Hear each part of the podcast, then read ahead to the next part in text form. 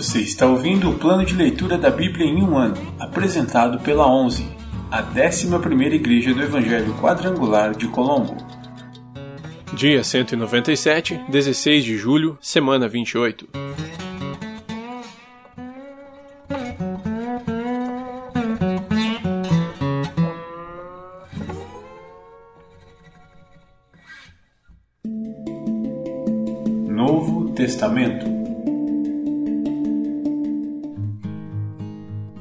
Primeira carta aos Coríntios, capítulo 4. O relacionamento de Paulo com os coríntios. Portanto, devemos ser considerados simples servos de Cristo, encarregados de explicar os mistérios de Deus. De um encarregado espera-se que seja fiel. Quanto a mim, pouco importa como sou avaliado por vocês ou por qualquer autoridade humana. Na verdade, nem minha própria avaliação é importante. Minha consciência está limpa, mas isso não prova que estou certo. O Senhor é quem me avaliará e decidirá. Portanto, não julguem ninguém antes do tempo, antes que o Senhor volte, pois ele trará à luz nossos segredos mais obscuros e revelará nossas intenções mais íntimas. Então Deus dará a cada um a devida aprovação. Irmãos, usei a mim mesmo e a Apolo para ilustrar o que lhes tenho dito. Se aprenderem a não ir além daquilo que está escrito, não se orgulharão de um à custa de outro. Pois que direito vocês têm de julgar desse modo? O que vocês têm que Deus não lhes tenha dado? E se tudo o que temos vem de Deus, por que nos orgulharmos como se não fosse uma dádiva? Vocês consideram que já têm tudo do que precisam, pensam que já são ricos e até já começaram a reinar sem nós. Gostaria que, de fato, já estivessem reinando, pois então eu reinaria com vocês. Por vezes me parece que Deus colocou a nós, os apóstolos, em último lugar, como condenados à morte, espetáculo para o mundo inteiro, tanto para as pessoas como para os anjos. Nossa dedicação a Cristo nos faz parecer loucos, mas vocês afirmam ser sábios em Cristo. Nós somos fracos, mas vocês são fortes. Vocês são respeitados, mas nós somos ridicularizados. Até quando passamos fome e sede e não temos roupa necessária para nos manter aquecidos. Somos espancados e não temos casa. Trabalhamos arduamente com as próprias mãos para obter sustento. Abençoamos quem nos amaldiçoa. Somos pacientes com quem nos maltrata. Respondemos com bondade quando falam mal de nós. E, no entanto, até o momento, temos sido tratados como a escória do mundo, como o lixo de todos. Não escrevo estas coisas para envergonhá-los, mas para adverti-los como meus filhos amados. Pois, ainda que tivessem dez mil mestres em Cristo, vocês não têm muitos pais, pois eu me tornei seu pai espiritual em Cristo Jesus por meio das boas novas que lhes anunciei. Portanto, suplico-lhes que sejam meus imitadores. Por isso enviei Timóteo, meu filho amado e fiel no Senhor. Ele os lembrará de como sigo Cristo Jesus, de acordo com o que ensino em todas as igrejas em qualquer lugar aonde vou. Alguns de vocês se tornaram arrogantes, pensando que não irei mais visitá-los. Mas eu irei, e logo, se o Senhor permitir. E então verei se esses arrogantes apenas fazem discursos pretensiosos ou se têm, de fato, o poder de Deus. Pois o reino de Deus não consiste apenas em palavras, mas em poder. O que vocês escolhem? Devo ir com vara para castigá-los ou com amor e espírito de mansidão?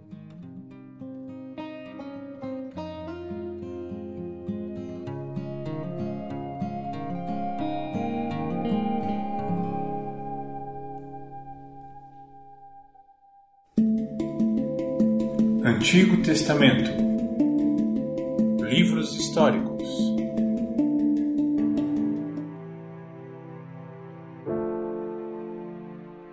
Primeiro Livro dos Reis, capítulo 17 Elias é alimentado por corvos.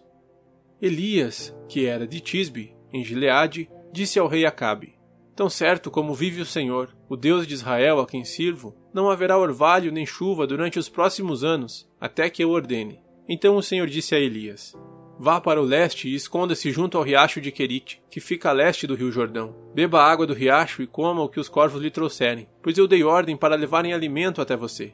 Elias fez o que o Senhor ordenou e acampou junto ao riacho de Querite, a leste do Jordão.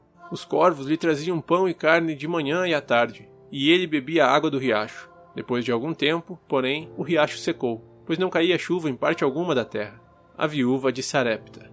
Então o Senhor disse a Elias: Vá morar em Sarepta, perto da cidade de Sidom. Dei ordem a uma viúva que mora ali para lhe dar alimento. Elias foi a Sarepta. Quando chegou ao portão da cidade, viu uma viúva apanhando gravetos e lhe perguntou: Pode me dar um pouco de água para beber, por favor? Enquanto ela ia buscar a água, ele disse: Traga também um pedaço de pão. Mas ela respondeu: Tão certo como vive o Senhor, seu Deus, não tenho um pedaço sequer de pão em casa. Tenho apenas um punhado de farinha que restou numa vasilha e um pouco de azeite no fundo do jarro. Estava apanhando alguns gravetos para preparar esta última refeição e depois meu filho e eu morreremos. Elias, porém, disse: Não tenha medo. Faça o que acabou de dizer. Mas primeiro faça um pouco de pão para mim. Depois, use o resto para preparar uma refeição para você e seu filho. Pois assim diz o Senhor, Deus de Israel: sempre haverá farinha na vasilha e azeite no jarro, até o dia em que o Senhor enviar chuva. Ela fez conforme Elias disse. Assim, Elias, a mulher e a família dela tiveram alimento para muitos dias. Sempre havia farinha na vasilha e azeite no jarro, exatamente como o Senhor tinha prometido por meio de Elias. Algum tempo depois, o filho da mulher ficou doente, foi piorando e, por fim, morreu. Disse ela a Elias: Homem de Deus, o que você me fez? Veio para lembrar-me de meus pecados e matar meu filho? Elias, porém, respondeu: Dê-me seu filho. Tomou o corpo do menino dos braços dela, carregou-o para o andar de cima, onde estava hospedado, e o pôs na cama. Então Elias clamou ao Senhor: Ó oh, Senhor, meu Deus, por que trouxeste desgraça a esta viúva que me recebeu em seu lar e fizeste o filho dela morrer? Em seguida, Elias se deitou sobre o menino três vezes e clamou ao Senhor: Ó oh, Senhor, meu Deus, por favor, permite que a vida volte a este menino. O Senhor ouviu a oração de Elias, e o menino voltou a viver. Elias o levou para baixo e o entregou à mãe. Veja, seu filho está vivo, disse ele. Então a mulher disse a Elias: Agora tenho certeza de que você é um homem de Deus e de que o Senhor verdadeiramente fala por seu intermédio.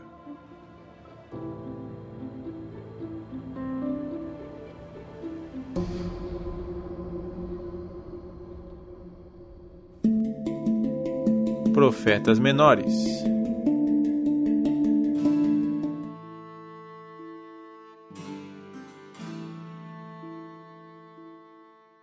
Livro de Amós, capítulo 1 Esta mensagem acerca de Israel foi dada a Amós, pastor de ovelhas da cidade de Tecoa, em Judá. Ele a recebeu em visões dois anos antes do terremoto, quando Uzias era rei de Judá e Jeroboão, filho de Jeoás, era rei de Israel. Foi isto que ele viu e ouviu. A voz do Senhor rugirá desde Sião e trovejará desde Jerusalém. Os pastos verdes dos pastores secarão, e o capim do Monte Carmelo murchará e morrerá. Julgamento sobre as nações vizinhas. Assim diz o Senhor: os habitantes de Damasco pecaram repetidamente. Não deixarei que fiquem impunes. Feriram meu povo em Gileade, como o cereal é debulhado com trilhos de ferro. Por isso enviarei fogo sobre o palácio do rei Azael, e as fortalezas do rei Ben-Hadad serão destruídas. Derrubarei os portões de Damasco e matarei todos que habitam no vale de Aven. Destruirei o governante em Bet-Eden, e o povo da Síria será levado como escravo para Kir, diz o Senhor. Assim diz o Senhor: os habitantes de Gaza pecaram repetidamente. Não deixarei que fiquem impunes. Enviaram todo o povo para o exílio e o entregaram como escravos para Edom. Por isso enviarei fogo sobre os muros de Gaza, e suas fortalezas serão destruídas. Matarei os que habitam em Asdod e destruirei o governante de Ascalon. Então me voltarei para atacar Ecrom, e os filisteus que restarem serão mortos. Diz o Senhor soberano. Assim diz o Senhor: os habitantes de Tiro pecaram repetidamente. Não deixarei que fiquem impunes. Quebraram o pacto de irmãos com Israel e entregaram todo o povo como escravo para Edom. Por isso enviarei fogo sobre os muros de Tiro e suas fortalezas serão destruídas. Assim diz o Senhor: Os habitantes de Edom pecaram repetidamente. Não deixarei que fiquem impunes. Com espadas perseguiram seus parentes, os israelitas, e não tiveram compaixão deles. Em sua fúria, os despedaçaram sem parar e foram implacáveis em sua ira. Por isso enviarei fogo sobre Temã, e as fortalezas de Bosra serão destruídas. Assim diz o Senhor: os habitantes de Amon pecaram repetidamente. Não deixarei que fiquem impunes. Quando atacaram Gileade para ampliar suas fronteiras, abriram as mulheres grávidas ao meio com espadas. Por isso enviarei fogo sobre os muros de Rabá, e suas fortalezas serão destruídas. A batalha virá sobre eles com gritos, como um redemoinho numa forte tempestade. Seu rei e seus príncipes irão juntos para o exílio, diz o Senhor.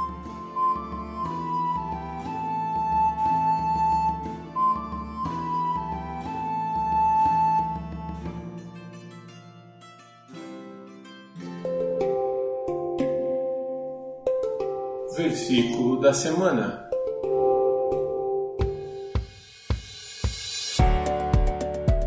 E há de ser que, depois, derramarei o meu espírito sobre toda a carne, e vossos filhos e vossas filhas profetizarão, os vossos velhos terão sonhos, os vossos jovens terão visões.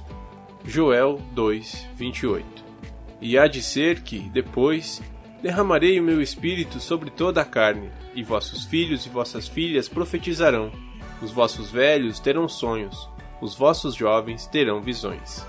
Joel 2, 28 E há de ser que, depois, derramarei o meu espírito sobre toda a carne, e vossos filhos e vossas filhas profetizarão, os vossos velhos terão sonhos, os vossos jovens terão visões. Joel 2, 28